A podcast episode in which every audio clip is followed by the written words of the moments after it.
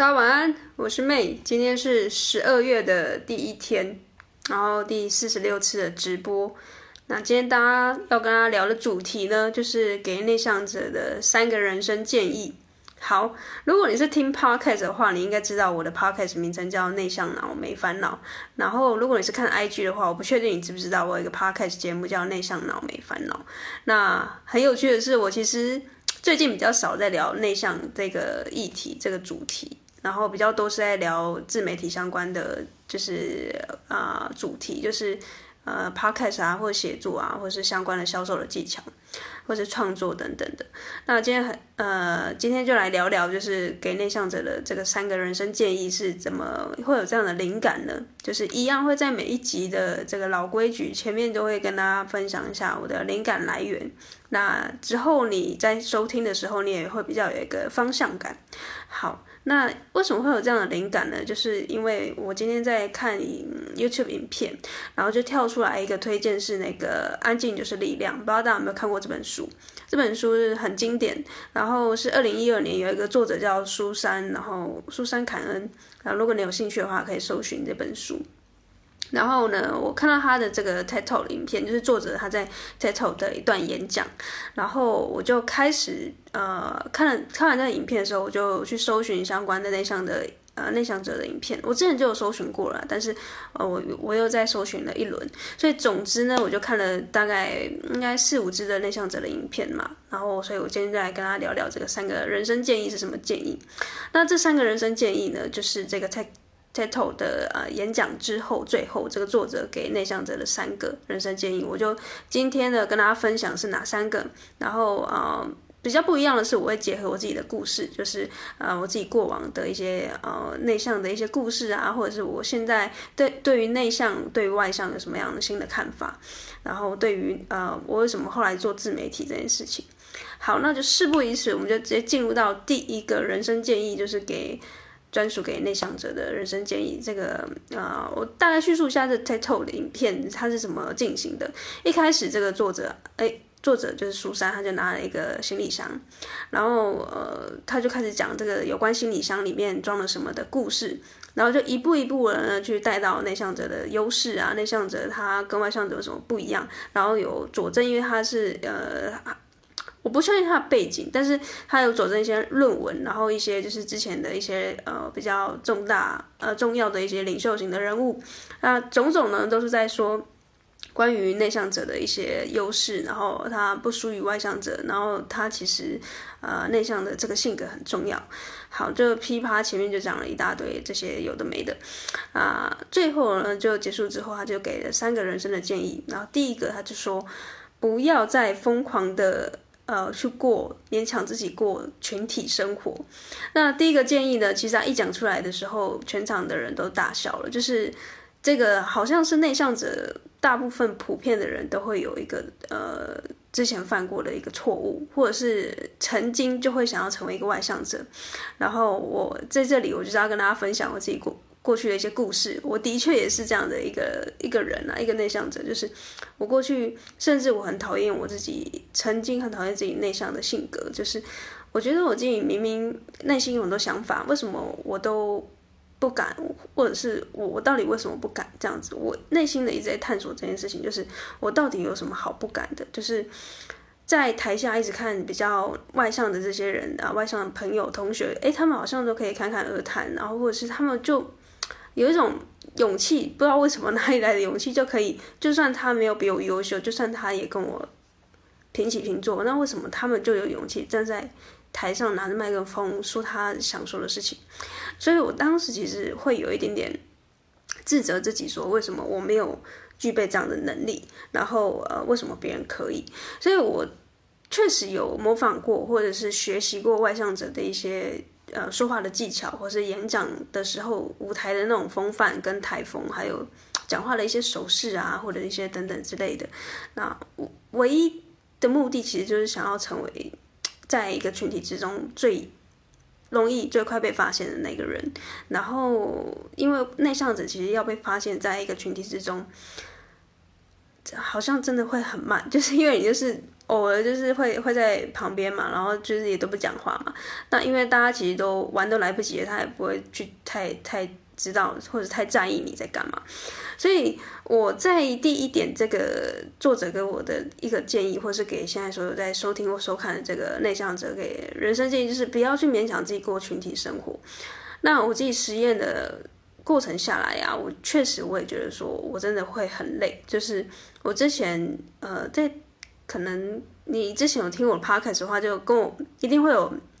被我分享过、被我安利过一个我自己的人生故事。就是我之前我这里快速的讲一下，如果你没有听过的话，就是我之前在一个数学的补习班，然后那时候补习班是小型的那种，不，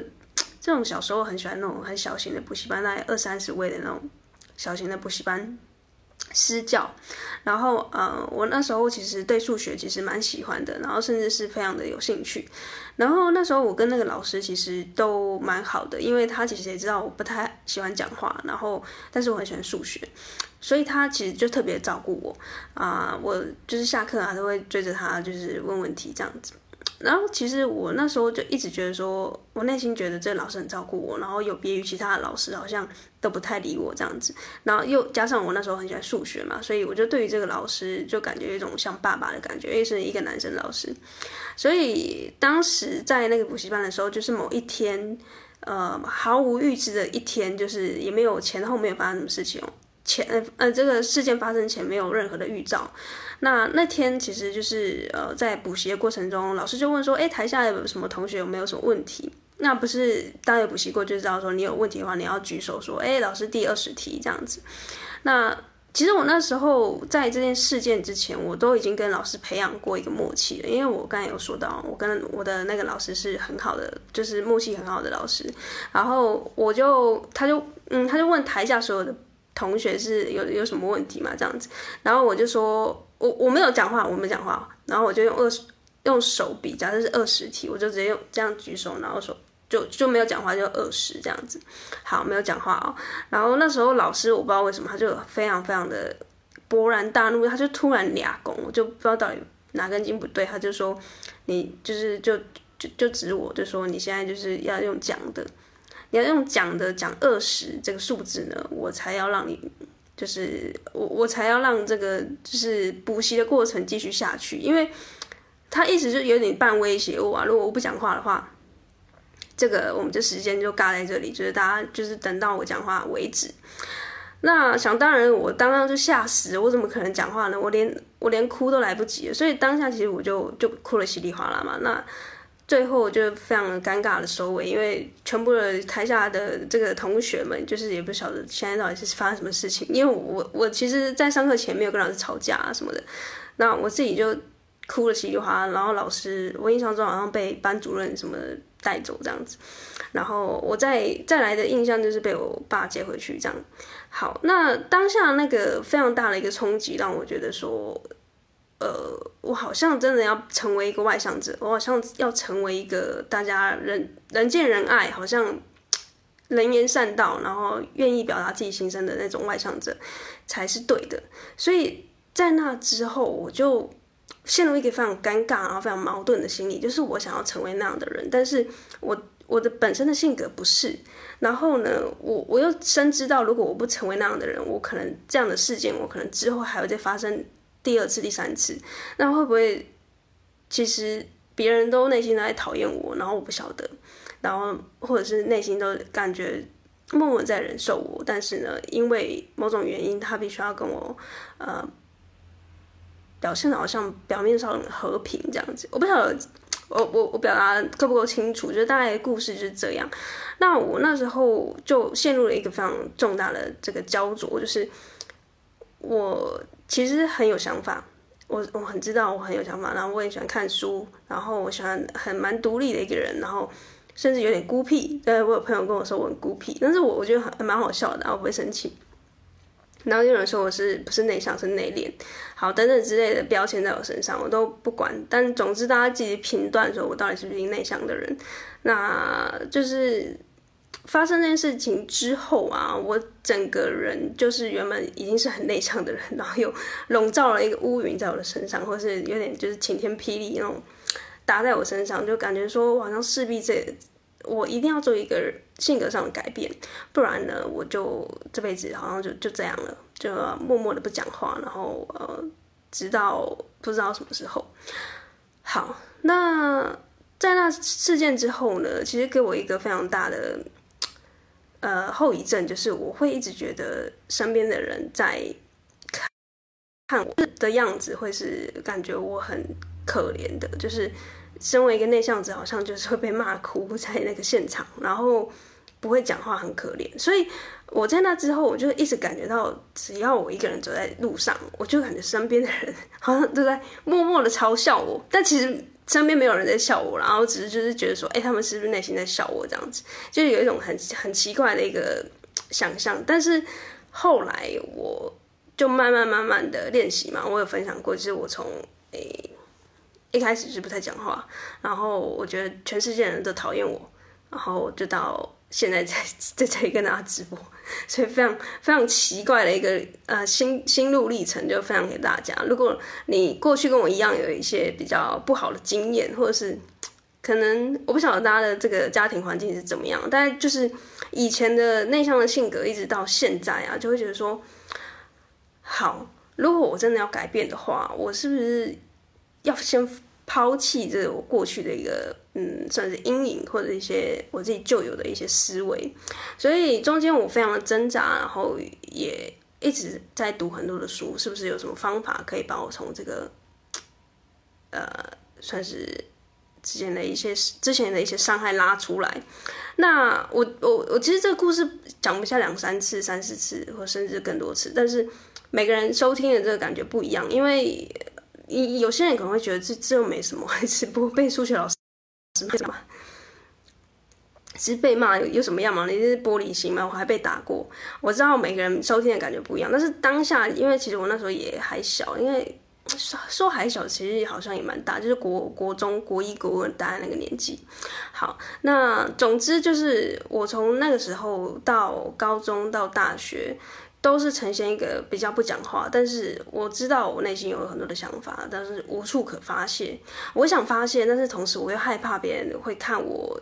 用异样的眼光，异异样的眼光看我，然后或者是呃，我确实就是也不擅长表达，然后所以我当时是采采用的方式是用写的，所以我就是比较多的时间是用书写的方式去吐露我的心情，所以其实。之之后有，就是最近有人问我说，写作写多久这件事情，我其实不不太知道要怎么回答，因为要要说写作的话，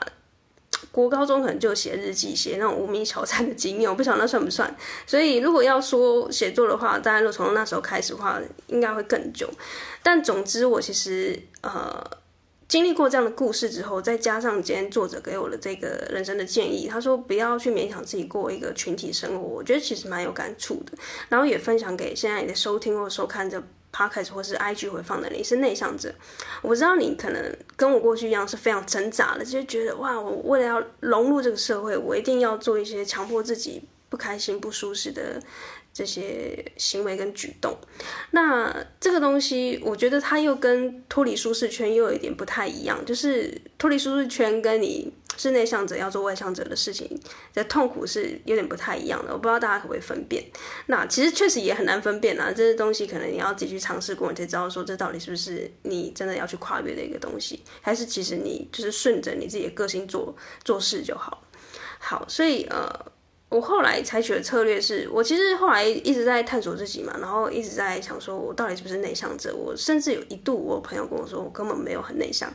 所以我又开始陷入一个非常大的混乱。我想说，我到底是内向还是外向？然后针对这个议题，我觉得之后也可以再讨论，因为我也跟我朋友讨论过好几次，就是内向跟外向这个议题到底要怎么去区分。然后我自己会定义我自己内向，当然我去测试过那个，如果你有啊、呃、做过这个一个人格测验，就是荣格的十六型人格测验的话呢，你就会知道说你会得到四个英文字母。如果第一个字母是 E 的话，就是你是外向者；然后 I 的话就是呃内向者。那么我的这个呃字母就是确实第一个字母就是 I，然后我整个结果是 INTJ 这样子。所以呃，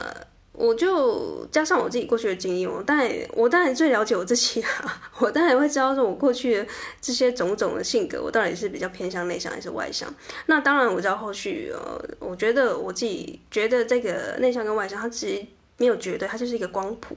我可能没有非常的。百分之百的内向，但是我大概就是偏七八十吧，然后外向可能就是二三十，然后要看我现在是身处在什么样的环境跟什么样的职位，然后做什么样的事情，我就会偏哪边一点点。我甚至到现在，我可以呃知道，如果现在需要社交的时候，我就会拿出我社交的武器跟社交的这个技能出来，然后。尽可能的在这两三个小时的聚会里面跟大家嗯互动，比起以前我比较知道要如何适时的社交，那这个是我这几年来几几年有到十年嘛，应该没有，就五六年下来的一个小小的成果跟大家分享。所以第一点，不要再去勉强自己过呃很疯狂的群体生活。那不晓得你自己对于第一点的感想是如何呢？你也可以跟我分享。好，那就跳到第二点。第二点的话呢，我觉得这第二点，作者是说去旷野探索，然后呃，就像嗯一些孤独者，就是比较是先知者，人家说先知都是孤独的，比较是一些伟大的领袖的人物或者是成功人士，都会比较喜欢孤孤独，然后喜欢一个人。然后他一直说，就容许自己去旷野探索，然后呃。就像海明威啊，或者像一些作家一样去那边，呃，或是梭罗，就是那个那叫什么？梭罗有有一部叫什么东西啊？呃，《湖滨散记》，然后就是一样，就像之前那个呃，比尔盖茨也是，但是他都会容许自己有两两三个月，就是给自己放一个假，放一个长假，然后。到一个小屋里面，湖边的小屋或者森林里面的小屋去享受自己一个人的时光。那第二点，其实我觉得不用多做解释，因为我觉得内向者就是非常擅长孤独这件事情。就是我自己也是啊，就是我为什么后来呃做艺人公司，就是从原本上班族，然后创过业，就跟我伙伴一起，然后到现在艺人公司的状态，其实我一直。一路以来，这个探索的路程让我知道说更加的了解自己。那为什么这样的转变？就是因为我越来越了解我自己想要什么，那也比较顺着我自己的个性。所以为什么呃我会现在是艺人公司的状态？即便我知道这不容易，就是因为我知道我的个性会比较偏向是比较一个人做事情，然后。我也没有完全排斥群体生活跟团队行动，或是等等之类的，就是我我我有体验过，然后但是我真的深深的知道我自己一个人做事的效率会是最快的，然后呃，即便呃要群体生活，我可能要用另外一个方式去进行，就是这个。另外一个方式进行比较有可能的操作是要你是成为自己一个人公司的一个经营者，才有办法去执行这样的变形。那如果你是一个上班族的话，他真的没有办法去说，哎，我要去挑选我的同事，不太可能吧？因为你们就是身在同一个公司里面，你就是就算不同部门，你偶尔还是会碰到。那我之前创业的经验，即便我跟我的伙伴创业，都还是会遇到一些比较人际关系上面的问题。然后还有我自己的个性比较不顺流，那这个东西我后来一直慢慢磨，慢慢的摸索。我后来发现到，我真的比较有办法好好的做事，就是一个人，然后关掉所有的杂讯之后啊，我可以坐下来好好写篇文章，然后开直播，然后不受任何的干扰，然后我可以有自己的想法，完全的跟现在镜头里面的你哦做交流，或是听 podcast 的你。做交流，哎，我觉得这个方式我在做事情的时候会是比较顺流的。然后，呃，不只是在工作上面，就是可能在呃我自己的日常生活啊，或者是我在呃就是小的时候吧，就是我的爸爸妈、我的我的长辈、家人、朋友都反映是我其实从小就会蛮喜欢一个人独立的生活，就是好像可以一个人掌握一些事情。那直到现在，我也都觉得我相对是比较独立，然后也也不太需要依靠别人。那后来呢，我当然也会知道说，其实这个好像有点不太好，不太健康啊。就是因为说，如果你什么事情都一个人弄好了，弄得好好的，感觉你的身边是不需要有其他人存在的话，那会变得真的是你自己自成一国。那所以后来我就开始做一个调整，就是呃，我适可呃，应该说我我尽可能的会去切割我独立的时间，就是什么时候我一个人生活，我真的。不不想要被打扰的时候，我就会切出来。然后，呃，剩下可能六日像六日的时间比较是可以放松休息的时间的话呢，我就会有点是刻意练习的，把这些时间去拨给呃其他更重呃更重要的事情，是像跟家人要陪伴的时间啊，或者是跟亲友一起相处的时间。所以这是后来我自己做一个调整之后，变成了一个模式。那我自己目前是到现在是还蛮。还蛮可以，就是接受，而且相对是比较适应的。因为要不然的话，之前在台北，因为我在台北上班过一阵子，那因为我是南部人，所以其实，在台北上班那一那一些日子，其实我在外面住宿舍什么的，我也都相对，我都超级就是怡然自得的。然后有时候真的会太 enjoy 在自己的。小宇宙里面，然后忘记跟外界的人接触，所以很常会有人觉得说我不见了，我消失了，然后甚至我的家人也联系不到，然后我甚至要刻意练习，我每一周都要规定我自己拨通电话回家，就是这些事情在别人的眼里可能觉得说这就很自然啊，我时不时我就拿起电话就打电话回家，可是对于我来说，我就会觉得说，哎，我真的要真的是要把这东西切割出来，然后我才有办法去做到这件事情，因为。呃，联系这件事情不会是我平常就会，嗯，常做的事。因为我我看过我朋友，我朋友好像有时候就是很常讲电话什么的。但是对我来说，我真的一天可以都不讲话，不跟外界的人讲话，除非我刻意练习，就是走到咖啡店去跟别人讲话。所以呢，第二点，其实我反而不觉得这个内向者你要再多听得进去，因为我我觉得你已经够独立、够孤独了，所以反而是你要放一点点时间出来，然后去做呃做一些社交的动作。那他这个社交的动作跟第一点可能有一点点像矛盾。那矛盾的点是，我觉得你可以社交，你可以交朋友，但是你不要极致，就是想说我要成为一个外向者，然后就交非常非常多的朋友，然后去就呃去夜店嗨啊，然后或者是什么狂欢之类的，不要到那么极致，就是你抓一个你舒服的一个区间。那我自己是到现在，我可以。说放自如，我可以这么说，就是我嗨的时候可以很嗨，然后内向的时候可以很内向。所以有时候有人会跟我说：“你，我觉得你不是内向的，就是这样的原因啦。”那呃，我自己觉得说内向者比较偏向你呃孤独的时候、独处的时候会是比较能量比较高的。那你出去外面嗨的时候，你去外面玩的时候，相对你那个你知道那个电量就很像用了两三年的电池，一下子就没电，不会说你完全不会。呃，只是说你很快就没电了。像我确实是这样，我有时候在外面玩的时候，我正在玩，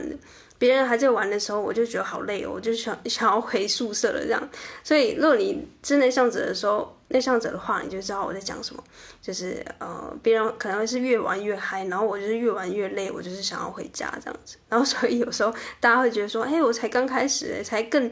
正嗨哦，你不要扫兴，你现在就要回家了。那不好意思，内向者就是这么的。这么的解嗨，所以如果你是内向者的话，我们就嗯，你就知道我在说什么。好，所以第二点你可以自己斟酌啦，你看看要不要抓一下你独处独处的时间，拨一点点时间出来做社交。好，那第三点的话呢，我觉得是呃这三三个人生建议里面最重要，而且嗯。对你的帮助可能也是最大最大的，然后他跟你过去的一些呃经验可能会是比较不一样的。那第三点就是说，作者呼吁就是说内向者啊、你现在因为你还记得吗？我刚才说 Tato 的影片不是他一开始是拿那个行李箱到现场嘛，然后他第三点，然后他走到行李箱附近，应该是说不是行李箱，就是一个袋子这样子，他就说。好，身为一个外向者，你可能很乐于分享你这个行李的袋子装的是什么？可能是装了书，可能是装香槟，有可能是装一些有的没的。好，身为外向者，你可能没有任何的一个就是顾虑，但身为内向者呢，啊，请你做你自己就好了。我知道你有很大的一部分的隐私，你不想要让别人看你的这个袋子里面有什么，但是最重要的这个点就是这个但是就是。呃，作者说，你偶尔，你偶尔可能还要跟大家分享一下你这个袋子里面装什么。不是刻意叫你做这件事情，而是因为你的这个内向的特质太棒了。因为他前面其实一直在夸奖内向的内向者的这个特质是很棒的嘛。然后他说：“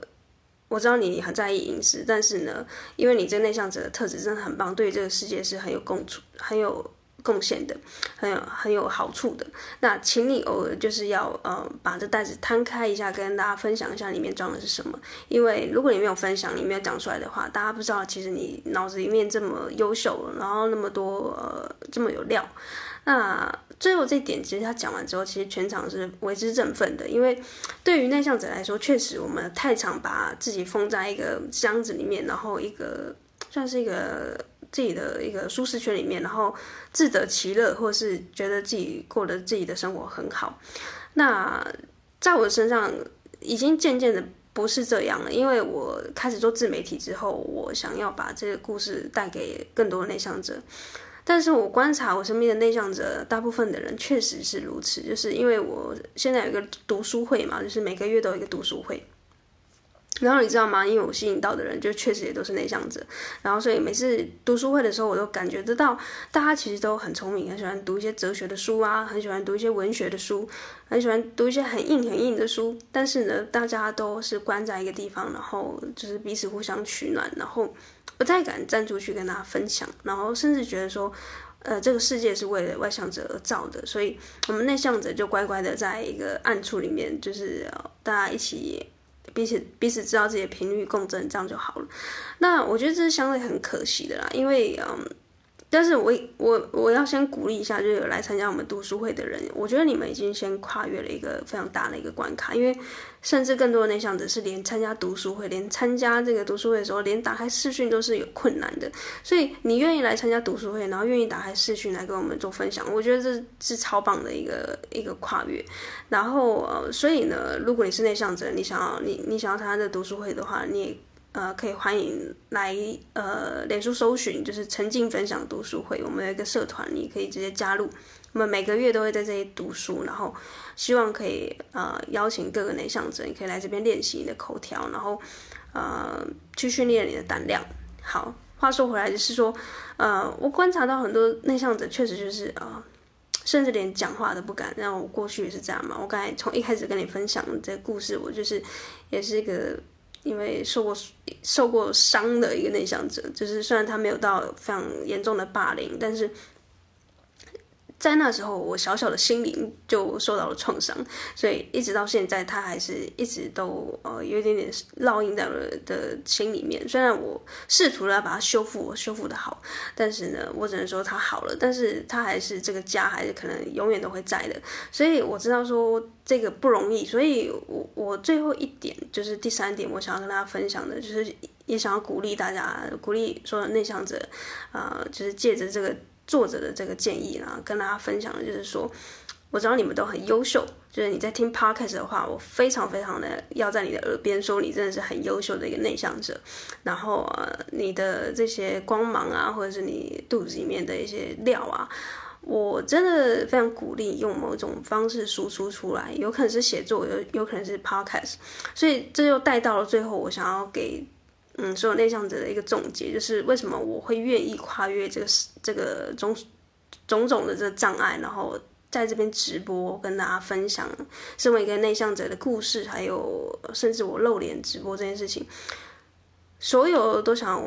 呃为了一件事情，就是我想要呃去拉出更多身为一个内向者，你其实内心有很多想法，但是你碍于你自己的一些。性格使然，让你觉得说你做不到。那我就是想要透过我自己的身体力行，告诉你，你可以，你你你做得到的。然后我甚至呃想要透过这样的方式，然后呃去让更多的内向者觉醒，知道说，哎，其实你是做得到的，你只是呃没有一个人在后面推你，或者是给你一个勇气啊、我我相信未来可能这个视频你可能。